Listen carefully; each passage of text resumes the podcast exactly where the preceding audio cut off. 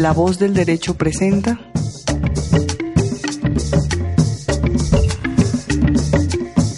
Protagonistas de la Paz.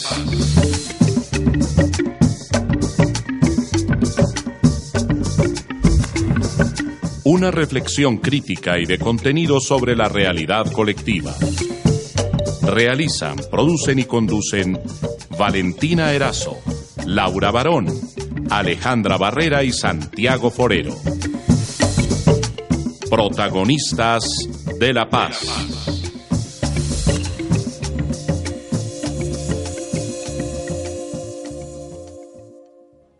Le damos la bienvenida a toda nuestra audiencia a un nuevo programa de los protagonistas de la paz. Mi nombre es Renata Ramírez y soy quien los acompañará en este espacio comprometido con la visibilización de opiniones y vivencias en torno a la construcción de la paz y la justicia transicional. Esta es una apuesta a la sensibilización a la opinión pública, a la academia, a los movimientos sociales y al Estado sobre la importancia de incluir en los debates jurídicos, sociales y políticos las diferentes voces y visiones como parte de un ejercicio democrático e incluyente. Estamos todos los martes a las 6 de la tarde con repetición los miércoles a las 7 de la mañana y a las 12 del mediodía. Eh, no olviden seguirlos en todas nuestras redes sociales, arroba la voz del derecho. Como acostumbramos, eh, los protagonistas de la paz son líderes o figuras representantes de los movimientos sociales, de las plataformas de participación de la sociedad civil. Algunos son activistas, artistas, politólogos, abogados, vinculados por la lucha o la a la reivindicación de los derechos humanos o a veces también traemos funcionarios públicos o representantes del gobierno.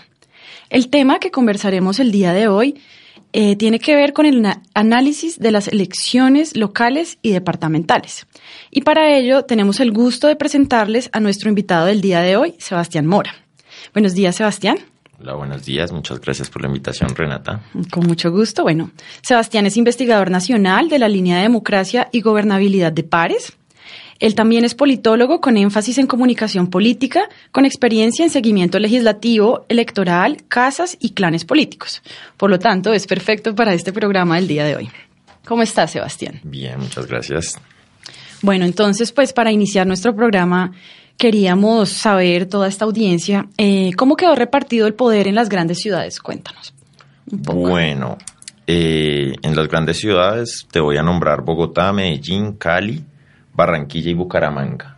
La única que realmente se mantiene como estuvo hace cuatro años es la ciudad de Barranquilla, que sigue perteneciendo al clan Char, que ganó con, exactamente, que ganó con Pumarejo y ganó muy por encima de las otras ciudades, ganó con el 62% de la votación. Uy, o sea, arrasaron. Arrasó, o sea, no tenía, o sea, no se había podido, o sea, ni siquiera necesario hacer elecciones en Barranquilla porque ya sabíamos quién iba a ganar. Ya se sabe quién es el alcalde. Puesto. Exactamente.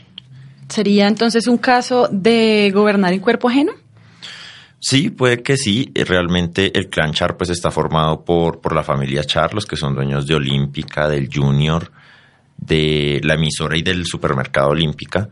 Y también eh, que tienen un senador que es Arturo Char y tienen pues al actual y saliente alcalde Alex Char y el papá que es el gran patriarca que se llama Fuad Char, senador desde como el noventa y pico y ya ahorita solo se dedica al tema de los negocios. O sea, son un clan político muy consolidado. Totalmente diría el, más fuerte de toda la costa. El más fuerte de toda la costa. Bueno, ¿y cómo, cómo se ven las otras ciudades? ¿Qué ha pasado más o menos en Medellín? ¿Qué pasó ahí con el uribismo? bueno, pues en Medellín se dio un golpe bien importante de opinión. Imagina, ganó Daniel Quintero, un, candidato completamente independiente que mm, lo conocen de pronto porque fue el que fundó aquí en Bogotá en hace, yo diría, unos ocho años, el Partido del Tomate. Eh, también estuvo como viceministro TIC en el gobierno Santos, apoyó el plebiscito, apoyó a Petro el año pasado en segunda vuelta. Uy, o sea, un candidato súper diferente a lo que se esperaría en Antioquia. Completamente, incluso arrasó con los con el candidato de Fajardo, que era Beatriz Rabe, que estaba por el Partido Verde, ella nunca despegó, e incluso varios sectores del petrismo y del verde terminaron es en su campaña por debajo de cuerda, pero lo ayudaron un montón. Él daba en las encuestas 10 puntos abajo de... Daniel Quintero. Daniel Quintero daba 10 puntos abajo en las encuestas de Alfredo Maya. De Alfredo Ramos, perdón que es el hijo de también Alfredo Ramos, ex gobernador de Antioquia, cuestionado por parapolítica. Ok, toda una maquinaria política. Claro, y todo el uribismo, es que lo que diga Uribe allá es, es, ley. Es ley. Entonces, o sea, lo que pasó ahorita es como un cambio lo que se está dando más o menos. Sí, pues mira que es bien curioso, porque por un lado sí es un cambio, pero si nos ponemos muy, muy, muy como a mirar en detalle, vemos que el uribismo no ha tenido hace ya unos dos o tres, dos o tres elecciones no tiene ni gobernación ni alcaldías. O sea, está perdiendo el poder político que tenía. Sí, no, en general, digamos, está perdiendo por voto de opinión. Vemos que el alcalde saliente era Fico, que Fico sí tiene un corte uribista bien fuerte, pero no era el candidato del uribismo. No era el candidato. Era el candidato, era Juan Carlos Vélez, ¿te acuerdas ese que quería en el plebiscito que la gente saliera a votar berraca y lo dijo en un medio. Sí, claro. Ese era el a este personaje?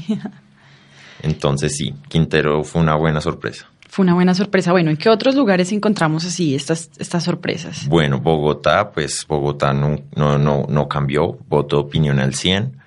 Eh, dos datos muy importantes, la abstención bajó, quedamos en una abstención del 44%, normalmente estamos siempre en el 50-51%. Ok, las personas decidieron ya esta vez salir a votar y tomar decisiones, no dejar que las demás personas decidieran por ellos. Y eso se concentró en dos candidatos que son pues la alcaldesa electa Claudia López y en Carlos Fernando Galán. Los dos yo creo que despertaron mucho ese sentimiento de voto que antes no, de pronto no convencía y los dos llegaron por primera vez a más de un millón de votos. Eso nunca había pasado en, en Bogotá. Wow, o sea que fue la votación más alta que ha ocurrido con menor abstención. Exactamente. Bueno, suena como una cifra positiva para la democracia. Sí, no, hicieron, hicieron una campaña muy buena, ¿sabes? No, no, no vi muchos ataques como tan directos, no, no hubo muchas falsas noticias, entonces creo que la campaña en Bogotá estuvo muy a la altura. En Medellín hubo muchas fake news tratando, digamos, de bajarse a Quintero. A Quintero, ¿y no lo lograron? No, para nada. La gente ya también quería un cambio, dijo, bueno, ya esto no, no funcionó, ya intentémoslo una vez más. Bueno, ¿y cómo es el panorama por Cali que tú mencionabas? Que... Cali también eh, hace cuatro años ganó Mauricio Armitage, independiente, un empresario, sí, él... llegó por firmas. Y ahora ganó Jorge Iván Ospina, candidato del Partido Verde. Ok, uy, los verdes tienen varias alcaldías. Sí, ellos crecieron mucho. Yo creo que los grandes ganadores de estas elecciones son los verdes. Los verdes. Eh, él ganó con el 37.9%. Él ganó sobrado también, el de abajo que era el Chonti Cortiz quedó con un 25% de la votación. Uy, sí, hay una gran brecha ahí. Con él también hubo muchos temas, no sé si de fake news, pero salió algo muy polémico y es que ya casi llegando a las elecciones, la fiscalía le reaviva un caso de su anterior alcaldía en Cali en el 2008 por un contrato irregular. Sí. ¿Le, le abren la investigación o, o qué pasa? Lo citan. Ah, lo citan. En realidad tiene citación como en dos semanas a una audiencia Ajá. de imputación de, cargos.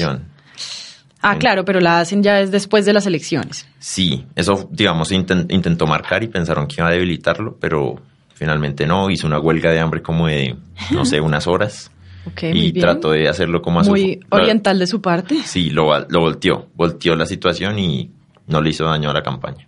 Bueno, muy bien. Y bueno, ¿y cómo qué está ocurriendo en Bucaramanga? Bucaramanga también fue muy interesante porque mira que ahí había muchos candidatos de clanes. Teníamos al candidato del clan Tavera y al candidato de del clan Aguilar y clan Díaz Mateus. Espera, antes de esto, explícanos un poco qué son, qué son los clanes para que la audiencia tenga como un pequeño contexto. Los clanes políticos son agrupaciones de personas que no realmente tienen que ser familiares, muchas veces sí comparten lazos familiares, pero tal vez solo son lazos, digamos, políticos y que a través de, esta relación se tratan de enquistar en el poder. Y a través de esa enquistación, pues también desarrollan relaciones con algunas veces con grupos armados, otras veces tienen unos casos de corrupción muy importantes. Entonces, pues cuando llegan a controlar los recursos públicos, entonces lo que hacen es cooptando la democracia en, esos, en esas regiones y crean unos autoritarismos regionales. Claro, que el poder no salga de ellos y, y, de las personas que ellos vayan escogiendo. Exactamente, y lo que decías, comienzan a gobernar mucho en cuerpo ajeno. Entonces, personas que nunca han participado en elecciones llegan, se lanzan. Y ganan. Y tienen caudales electorales muy importantes. que terminan siendo una, un- un- una herencia de los grandes caciques tradicionales que sí han participado muchas veces en, en- en elecciones. Claro, o sea, sería, ganan los candidatos de estos clanes políticos, que entonces gobernarían en cuerpo ajeno a Sí. través de ellos. Exacto. Bueno, entonces, ¿cómo es el caso de Bucaramanga ahora que tenemos claro este concepto? Bueno, ahí hay tres clanes. El clan Aguilar, que es dominado por Richard Aguilar, y el ex coronel, que yo creo que le va a sonar a mucha gente, Hugo Aguilar. Hugo Aguilar. Él fue el que participó en la cacería de Pablo Escobar y demás. Luego fue condenado por parapolítica. Y está el último, que es el clan Díaz Mateus, que es del ex senador Iván Díaz Mateus, que fue condenado por GIDIS Política, que fue ese carrusel de notarías que usaron varias personas de la administración Uribe, de la presidencia Uribe II, para otra vez buscar una reelección. Para cooptar el poder. Exactamente. Y entonces, bueno, eh, las personas de Bucaramanga tenían que escoger entre dos clanes políticos, entre tres. Entre dos, porque digamos, Aguilar y Díaz Mateus estaban aliados con el Ah, candidato ok. Freddy Anaya. Y por el otro Que lado también es- estaba cuestionado, Freddy Anaya. también cuestionado. Y por el otro lado estaba Claudia López, la homónima de, de la alcaldesa en Bogotá, y quien es tía del actual gobernador, gobernador saliente, Didier Tavera. Claudia López, la tía. Ujú. Y entonces las personas de Bucaramanga mm, no tenían como unas opciones muy positivas en estas elecciones. Exactamente. Y realmente los que marcaban eran ellos dos, pero llega un sujeto, un outsider, muy parecido al actual, bueno, exalcalde porque renunció hace poco, Rodolfo Hernández, que se llama Juan Carlos Cárdenas. Sí. Él fue un directivo, un empresario, estuvo en Cemex Perú y llegó a la campaña muy bajos números, él llegó por firmas, pero lo que sucedió es que en la última parte de la campaña Rodolfo Hernández se fue directamente con él, incluso a él lo suspenden siendo alcalde por apoyar la candidatura de Juan Carlos. Claro, no se puede. O sea, digamos, eso es ya un pequeño Un cuestionamiento. pequeño cuestionamiento. Además de lo que se ha visto de Rodolfo Hernández, que tiene un estilo, no sé cómo llamarlo, agresivo tal vez, contra los políticos. También tuvo una sanción por pegarle a un concejal. Ah, ok, es una persona. Y él Difícil. finalmente es un empresario, Rodolfo, no necesita, digamos, el dinero de los contratos o el dinero de, de la política y renunció y ahí sí directamente y de frente Le se metió fue. capital a esa campaña. Sí, y más que todo su apoyo. A los, a los bumangueses les ha gustado mucho esa forma de gobernar que tiene Rodolfo Hernández. Él, él sale de la alcaldía con 60% de aprobación. O sea, a la gente Muy le bien. gustó lo que pasó ahí. Sí, le gusta el estilo, que es un estilo de confrontación con el que sea. fuerte. Entonces él se metió de lleno y eso fue lo que impulsó a Cárdenas. Lo subió la última semana 38% de intención de voto Demasiado. y ganó muy fácilmente. Claro, cuando ya obtuvo el apoyo de Rodolfo Hernández. Sí, ya directamente si la gente dijo, es el de Rodolfo. Claro, sí, por él". entonces, si nos gustó Rodolfo, lo más probable es que el candidato que apoye Rodolfo pues tenga el mismo corte de gobierno o- algo parecido. Ok, muy interesante. Bueno, y entonces ahora con respecto a los clanes que nos mencionabas, bueno, ¿qué clanes ganaron? ¿Qué clanes se mantuvieron? Y pues más o menos en qué regiones están ubicados estos clanes. Bueno, pues eh, nosotros tenemos un montón de clanes, de- desde Pares hemos, identificado unos 44 clanes en 27 departamentos. Wow. Entre esos, digamos, de los que ganaron, los que ya hablamos, los Char, ganaron Char. alcaldía y gobernación sin problema. En Atlántico, en serio, no era necesario hacer elecciones. Ya se sabía quién iba a ganar. Ya se sabía. Ya se sabía quién era el poder. Exacto. Todo.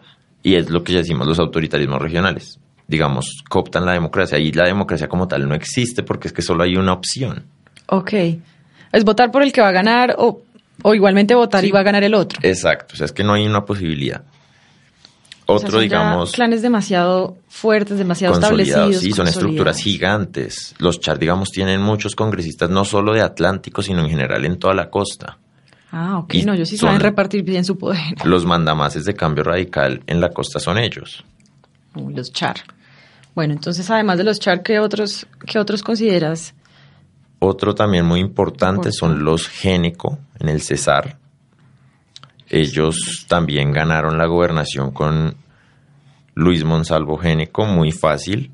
Le llevaron, no sé, ponle tres, triplicaron la votación del segundo.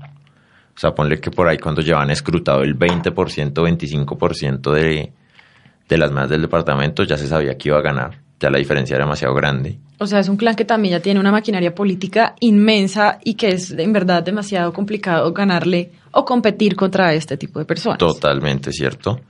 Otro clan de pronto es el que se está formando ahorita con el saliente gobernador de Cundinamarca, Jorge Rey. Nicolás García, su candidato, El también ganó. ganó muy fácil. Yo estaba haciendo seguimiento el domingo de eso.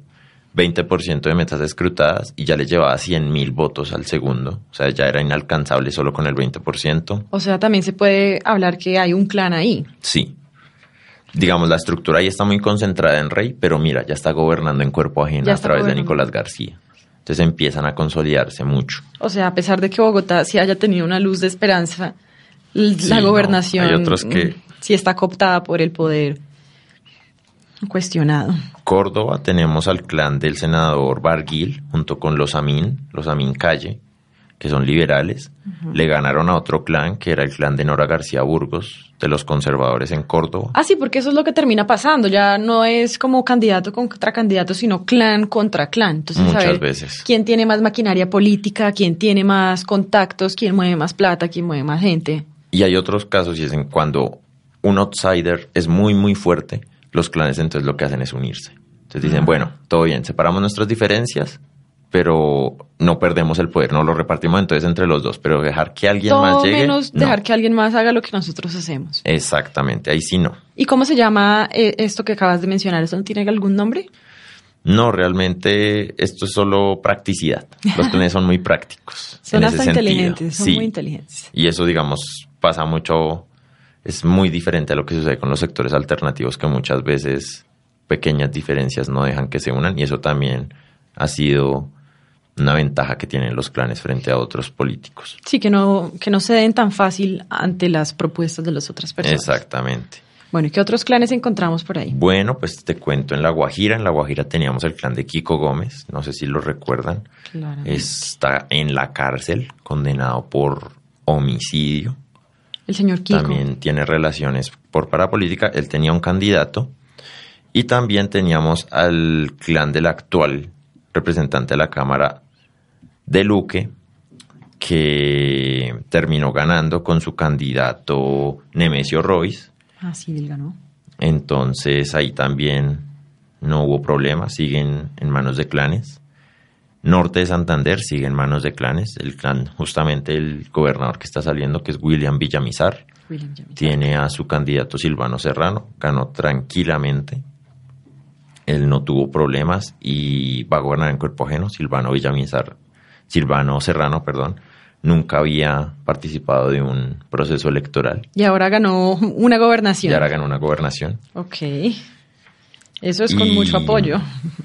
Tenemos pues el clan de Dilian, un autoritarismo muy fuerte de los clanes más poderosos que tiene el país, Y este- junto con los Char. ¿En dónde están ubicados el clan de Dilian? Ellos están en Valle del Cauca. Dilian ahorita, Dilian Francisca Toro es actual gobernadora de- del departamento. Tiene seis congresistas de su línea, seis, cuatro representantes a la Cámara y dos senadores. Wow. O sea, tienen una maquinaria política inmensa. Brutal. Y en Valle, digamos, también tienen una buena relación con Roy Barreras, que es también otro gran elector del Valle. Entonces la ganaron súper fácil. Su candidata Clara Luz Roldán, que también tenía una gran cantidad de, de avales, Cambio Sí. Radical, Liberal, la U, ganó con casi un millón de votos y el segundo no llegó a los 200 mil votos. Ok, la diferencia, la brecha está muy amplia ahí entre Demasiado. los dos. Brutalmente, brutalmente grande. Bueno, ¿y qué se podría esperar de estas, de estos clanes o de estos partidos que, que pues perdieron? ¿Cómo ellos, tú crees que se van a unir al estatuto de la oposición? ¿Se van a inscribir? ¿Cómo Pues ves eso? sí, mira que ahí tenemos un, un- un pequeño problema y es que se va a hacer una, no una distorsión, sino que vamos a tener ya el estatuto de oposición integralmente. Nosotros estrenamos el estatuto de oposición el año pasado con las elecciones a Congreso y presidenciales. Cierto. Perdió Gustavo Petro y Ángela María Robledo y ellos aceptaron Se inscribieron en el estatuto de la oposición. ser estatuto de oposición. Entonces, tenemos a Petro en el Senado, teníamos a Ángela María en la Cámara. Asimismo, para gobernaciones y alcaldías, los que queden de segundos van para las asambleas departamentales y En el para caso- los consejos municipales. Asambleas en el caso de la gobernación y consejos en el caso de las alcaldías. Exactamente. Entonces es muy preocupante porque igual muchos de esos clanes políticos se presentaron, perdieron, pero tienen la posibilidad de figurar aún en segundo, en segundo puesto con el estatuto si deciden aceptarlo. Sí, sin aceptarlo. Bueno, vamos a un pequeño corte y ya regresamos con nuestro programa de protagonistas de la paz. Esta es la voz del derecho.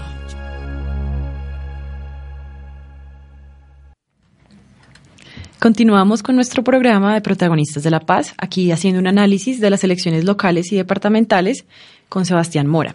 Eh, veníamos hablando un poco de cómo se va a aplicar el estatuto de la oposición. ¿Puedes seguirnos Sí. contando un poco de ese tema, por favor? Bueno, mira, lo que sucede es que como segundo tienes derecho a participar del estatuto. El estatuto viene eh, ganancia del acuerdo de paz, donde se Sí, decía es una que- conquista. Exactamente, que es para fortalecer la democracia y generar un contrapeso a las administraciones.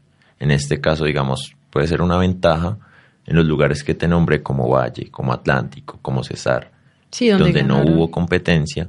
Puede que los segundos, que si de pronto son independientes y contrarios, le hagan un contrapeso a esas administraciones. Igual es muy duro porque esas corporaciones seguramente también están cooptadas por los clanes Claramente. pero más o menos se crea un sistema. Pero lo que te decía, eso lo hicimos cuando ahorita estamos viendo solo una cara de la moneda y es cuando los sectores de izquierda o de centro izquierda toman el estatuto de la oposición. Claro que quedaban en segundo puesto, pero ahora Ahora hay muchos cuestionados y gente de clanes que no ganaron, pero que también podrán aceptar el estatuto y seguir figurando, quién sabe, en cuatro años si quieran volver e intentar acoger el poder.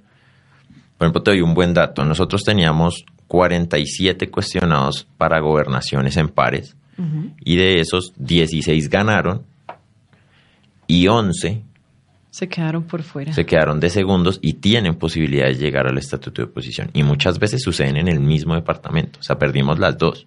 Ah, ok, perdieron gobernación y perdieron también alcaldía. Ajá, pero también tienen la posibilidad de quedar segundos. Mira, en el ejemplo que te doy, por ejemplo, mm, Arauca. Arauca ganó Facundo Castillo, cuestionadísimo. Y de segundo quedó Pozo Parales. Él también cuestionado. Entonces tenemos al que va a hacerle oposición También es un un cuestionado. cuestionado. Ok, en ese, en ese caso sí no tendría sentido. Exacto, ahí va a ser una cosa muy dura, además también porque los partidos que son oposición en el gobierno nacional, como el Verde, como Colombia Humana, puede que no vayan a ser oposición, sino por el contrario, gobierno en, En, lo este local. caso. Claro, como por ejemplo en Bogotá. Exactamente. Y ahí el centro democrático, digamos, pasará a ser oposición. Ok, se le cambiaron los papeles. Es exactamente, ahí va a haber muchas confusiones y esto va a complicar las cosas porque además el estatuto de la oposición tiene unas reglas Sí, Tú te puedes declarar de gobierno independiente u oposición. sí. O sea, el gobierno es el que gana. Exactamente. Oposición, pues no es necesariamente el que pierde, solo que vas en contra de, la- de los que ganaron. Independiente, que pues no quieres tomar una posición tan clara. Los que son de oposición no pueden recibir ningún puesto burocrático de la administración. Ninguno. Uy, ok. O sea, inscribirse y aceptar el estatuto de la oposición también trae tantos deberes Tiene una obligación. como derechos. Exactamente. Entonces, principalmente, eso acaba, digamos, esas burocracias de que voy a comprar a las corporaciones con puestos. Claro, como bueno, sí, como- ayúdame a conseguir acá un puesto, ya se acabó. Sí, ya ahí es muy difícil porque no puedes, si ya eres oposición al, al que está haciendo, al que está en la cabeza de la administración, él ya no te va a dar puestos burocráticos. No puede, es imposible. Excepto un año después de que te hayas realizado tu primera declaración, te puedes cambiar. Ah, puedes salirte, digamos, de, de declararte en oposición Sí, y te puedes pasar a los otros dos, independencia o de gobierno. o de gobierno. Bueno, pues es Entonces, un buen dato. ahí, y para terminar, en alcaldías teníamos 131 cuestionados, Uy, un montón. 42 ganaron de esos cuestionados y 44 no ganaron, pero van a tener derecho a usar el estatuto de la oposición. 44 de los cuestionados. O sea, serían como 86 cuestionados que estarían dentro de los que ganaron, más los que estarían haciendo, pues, haciendo parte del estatuto de la oposición. Exactamente. Entonces eso también hay que medirlo porque tenemos que ver qué asimetrías puede generar eso en, en- en la democracia. Claro, puede, puede generar unas asimetrías como mencionas. Bien, y ahora con referencia a la participación del partido FARC, ¿qué se puede mencionar? ¿Cómo, ¿Cómo se vio en estas elecciones locales y departamentales? Yo soy de los que dice que cualquier cosa para FARC es ganancia, porque nadie se quiere juntar con ellos. Nadie, ni los sectores. De pronto Colombia Humana, UP, lo ha intentado, pero es el único. Nadie más quiere tener el logo de FARC en un candidato, porque es, es prácticamente, sí, es, es como, entre comillas, venenoso. La gente aún tiene esa carga de, de la guerra, del conflicto, de 50 años muy duros. Mucha gente no estuvo de acuerdo con que el FARC mantuviera ese nombre Cierto. como partido. Y ahorita con el tema de las disidencias, que las disidencias también reclaman lo de FARC, esto también les ha traído muchos problemas. Al partido FARC, ¿cierto? Entonces, les fue, pues entre todo yo diría que bien. Ganaron. Además, era como también la primera vez que participaban en unas elecciones en como elecciones partido. locales, exacto. En unas elecciones. Pues sí, ellos participaron en Congreso, en Congreso igual ya tenían unas curules definidas, Por el acuerdo de paz. sí, por el acuerdo de paz les fue muy mal igual, ellos recibían votos pero les fue muy mal.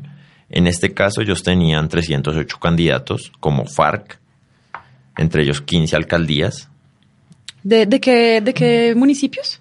Más o menos. no, hay de todo lado, había en la costa había un poquito, en Antioquia, En Antioquia, wow. norte de Santander, eh, en Bogotá, en Cali.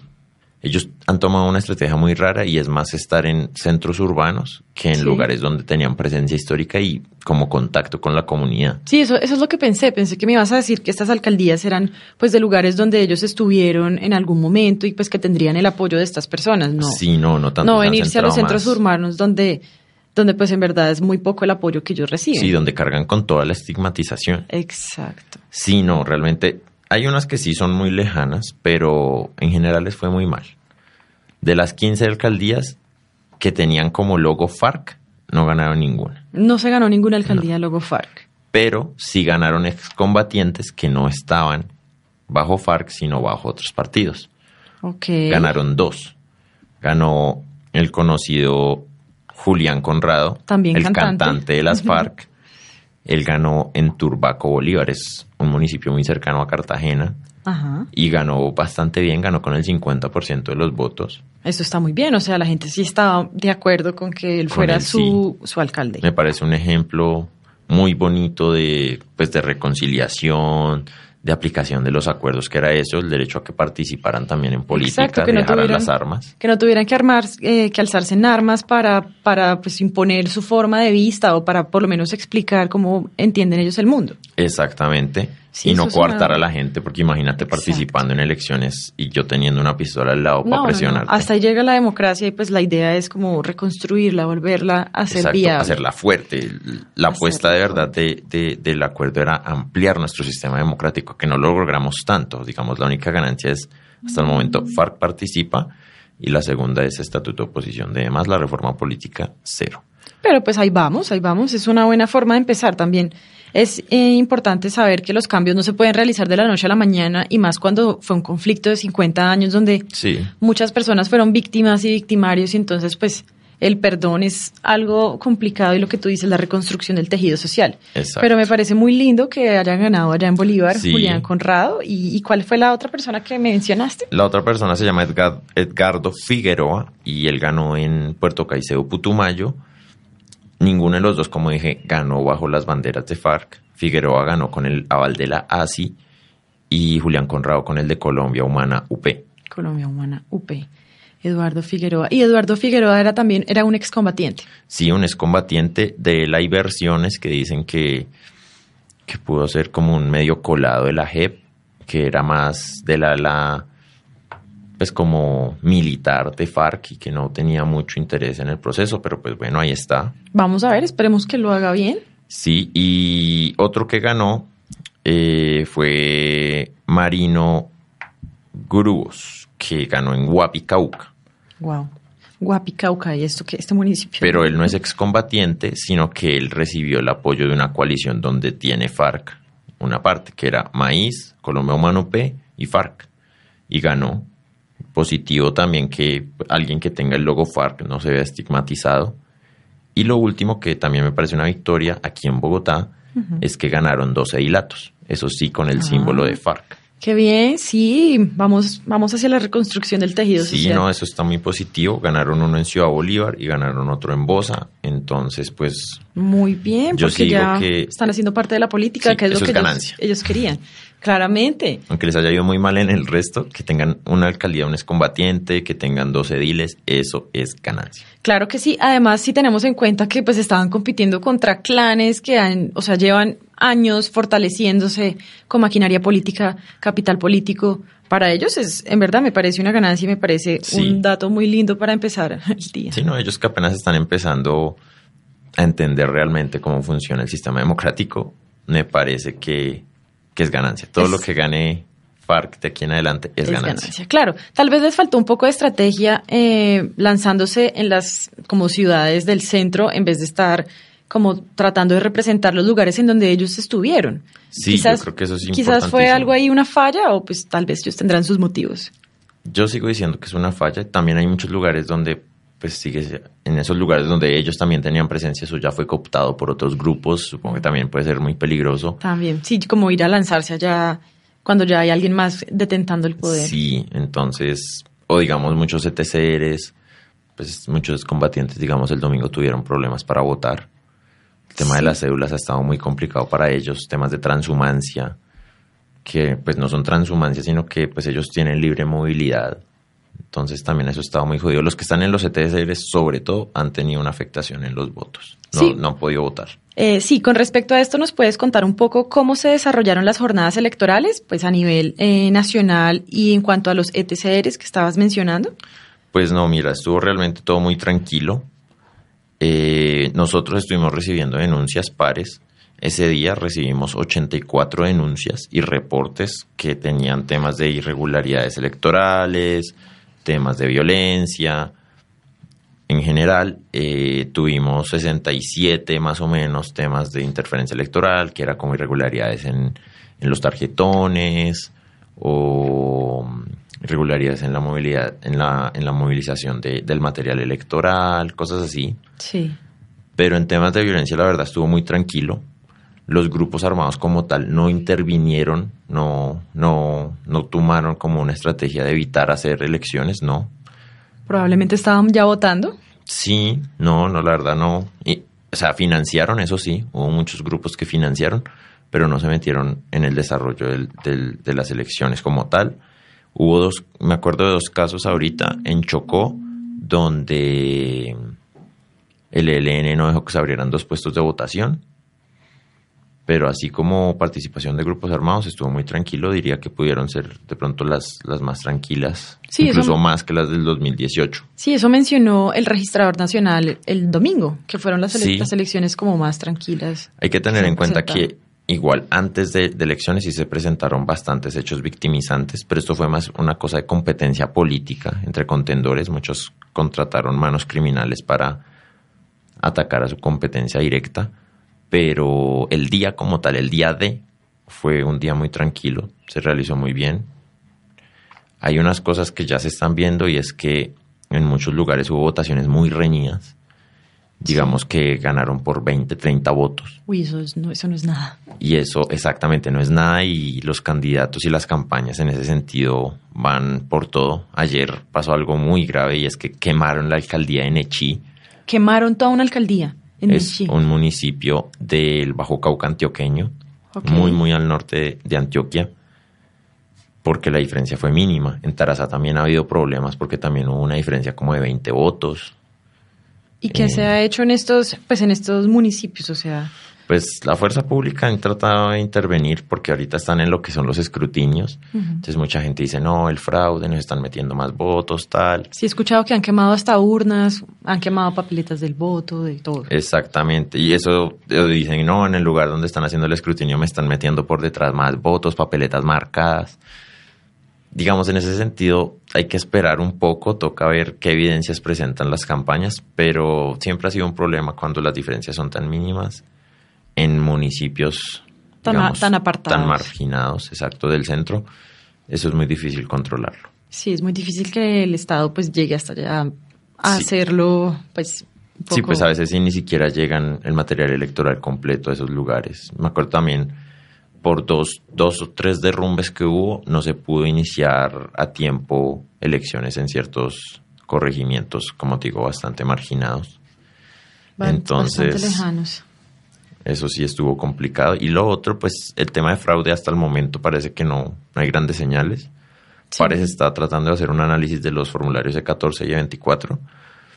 Y pues vamos a mirar cómo, cómo sale eso, pero, pero en general la verdad creo que fueron unas elecciones tranquilas. Y lo que pasó en los ETCRs que estabas mencionando anteriormente, A mí me llegaron muchas denuncias en los ETCRs de en, el- en Antioquia y parte del Chocó que los, los excombatientes no estaban registrados en los sitios de votación o muchos tenían temas de transhumancia, entonces creyeron que cuando cambiaron el lugar de la cédula lo que estaban haciendo era tratando de favorecer a un candidato y era sencillo que pues en algún momento, digamos en las elecciones del año pasado, ellos están en un ETCR y ahora están en otro mm, claramente. o estaban en un ETCR y se fueron de ese ETCR y están en otro departamento. Sí, ya y se quisieron mover su cédula y no pudieron, Ah, porque pensaban que era un caso de transhumancia o algo así. porque el sí.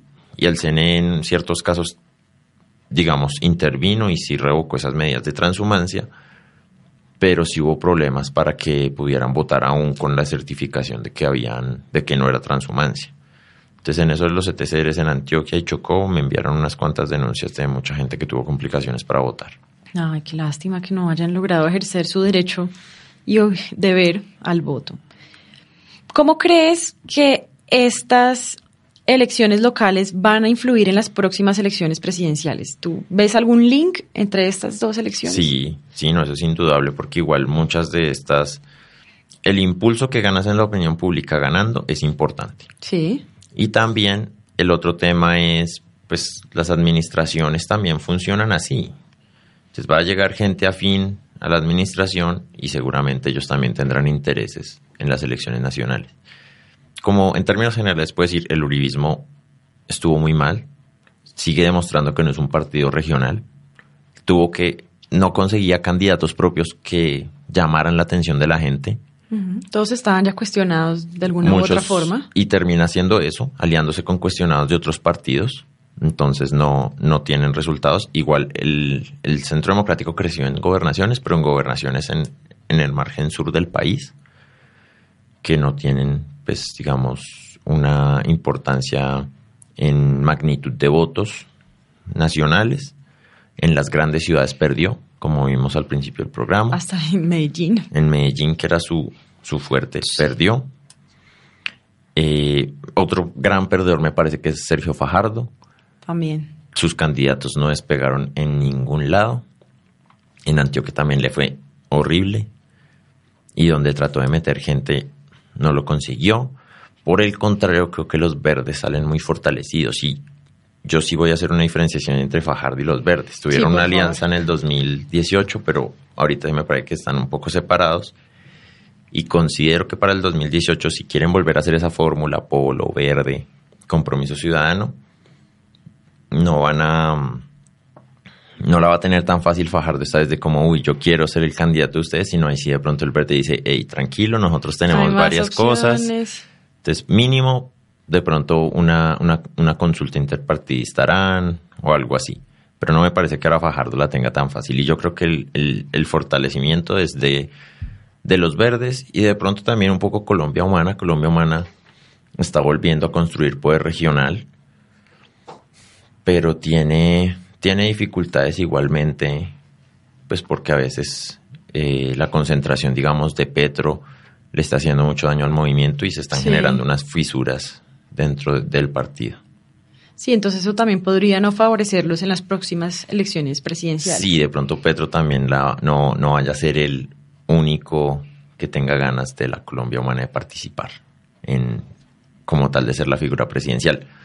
Vamos a ver cómo toma eso Petro cuando vea que no es el líder natural y único como de su partido. Pues vamos a ver qué opina. Vamos a ver qué opina. Eh, bueno, vamos a un pequeño corte y ya regresamos con nuestro programa del día de hoy. Esta es La Voz del Derecho.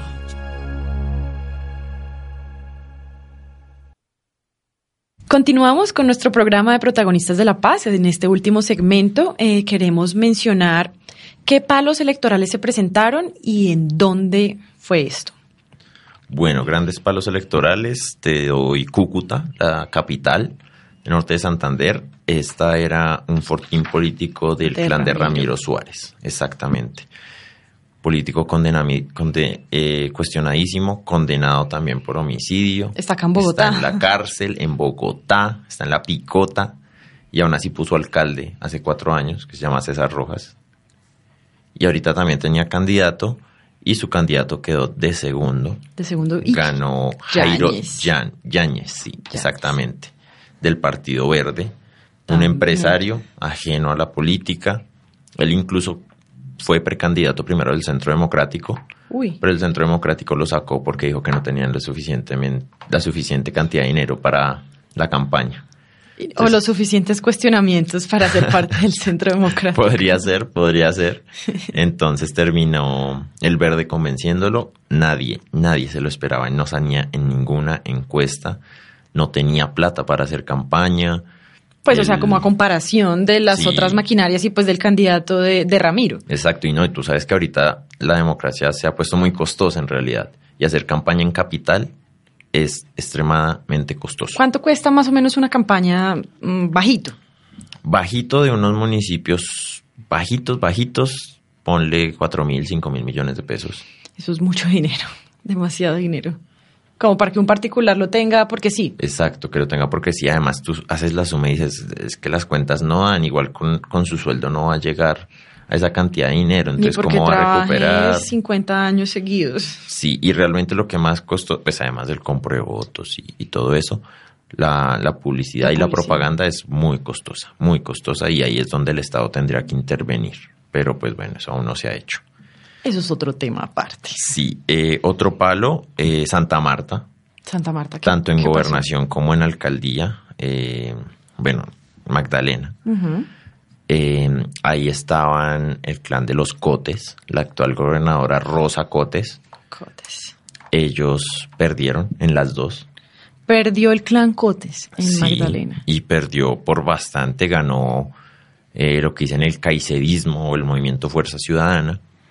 Está Carlos Caicedo, Carlos Caicedo que también tiene unos cuestionamientos por ahí, pero pues que no se han comprobado, pero lo de los cotes es algo de mucha más vieja data y se sabe que están envueltos en corrupción y en muchas cosas más. Bueno, se le da la oportunidad a alguien diferente. Sí, diferente. O hacerlo bien o hacerlo mal, una de dos. Caicedo ganó ahí en, en la gobernación y El para el municipal ganó Birna Lisi, que también fue una de las tres mujeres que ganó alcaldía.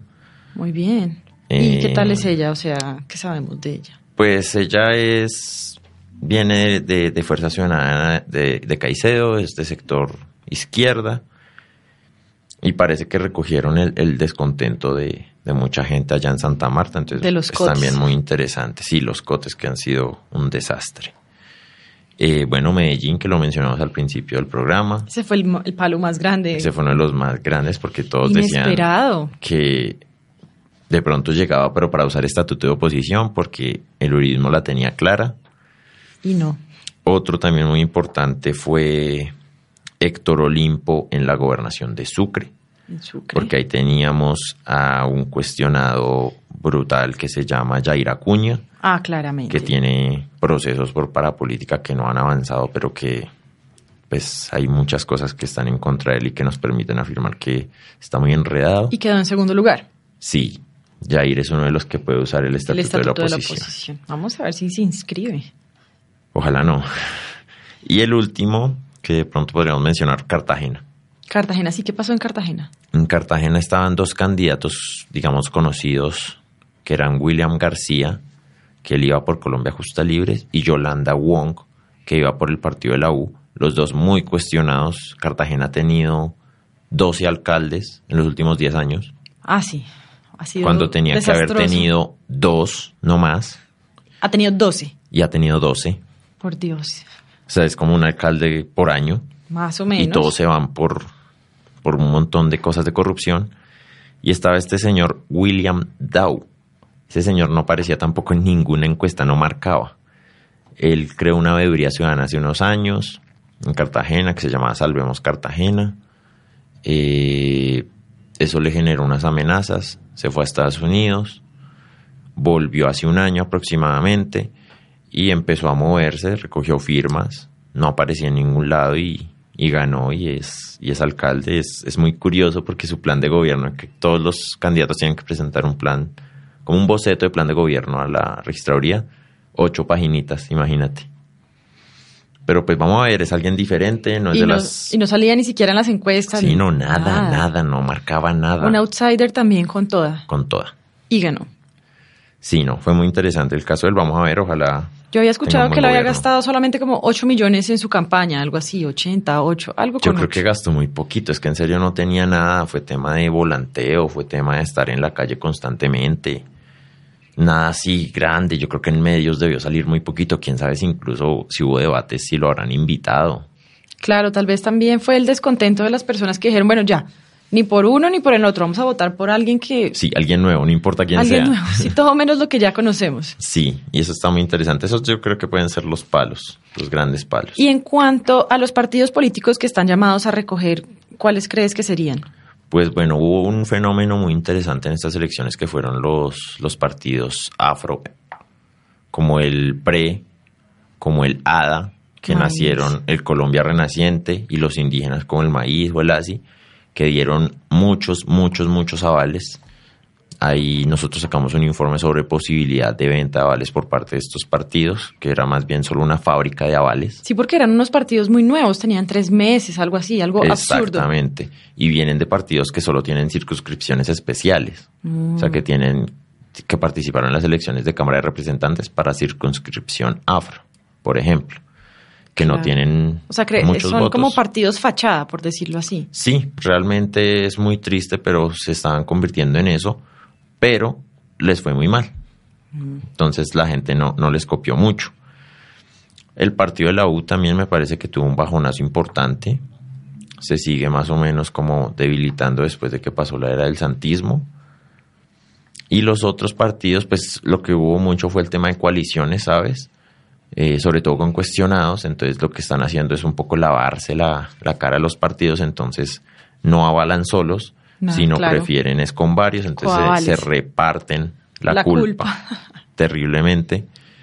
O aprovechan primero, van por firmas, candidatos que van por firmas, iniciaron campaña antes y luego si llegan los coavales de los partidos. Ay, si les quieren dar coavales. Bueno, pues muchísimas gracias, Sebastián, por acompañarnos el día de hoy. Estuvo No, súper interesante la conversación, quedó muy claro todo.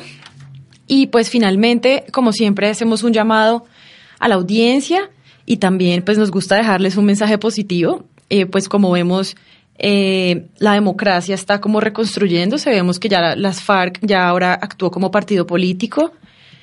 Tal vez no ganaron como partido como tal, pero sí excombatientes tienen unas alcaldías, lo cual significa Sí. una conquista para la democracia, que no, no hay que alzarse en armas para poder participar.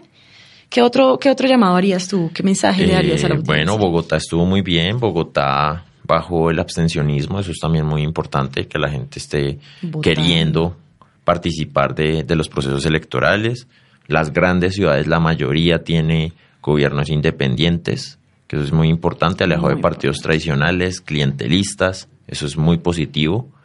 Eh, bueno, aunque igual quedaron muchos cuestionados también, pues muchos no quedaron, eso también es importante. También disminuyó, disminuyó el número de personas que están en el poder. Y pues no, igual el estatuto de la oposición, aunque tenga esa pequeña falla y es que, pues bueno, los clanes de pronto también lo van a usar, me parece que ese sistema de contrapesos en la democracia es importante. Claro, para poder equilibrar el poder. Exactamente, eso sí me parece fundamental y ojalá pues lo usemos de, de- de buena manera y si no, pues lo denunciaremos también. Bueno, pues muchísimas gracias y nos vemos en la próxima eh, edición de nuestro programa Protagonistas de la Paz.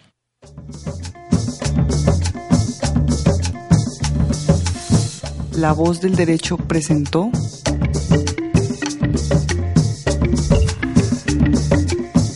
Protagonistas de la Paz.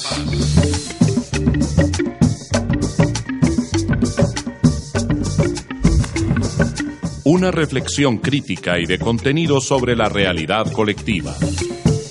Realizan, producen y conducen Valentina Erazo, Laura Barón, Alejandra Barrera y Santiago Forero. Protagonistas de la paz.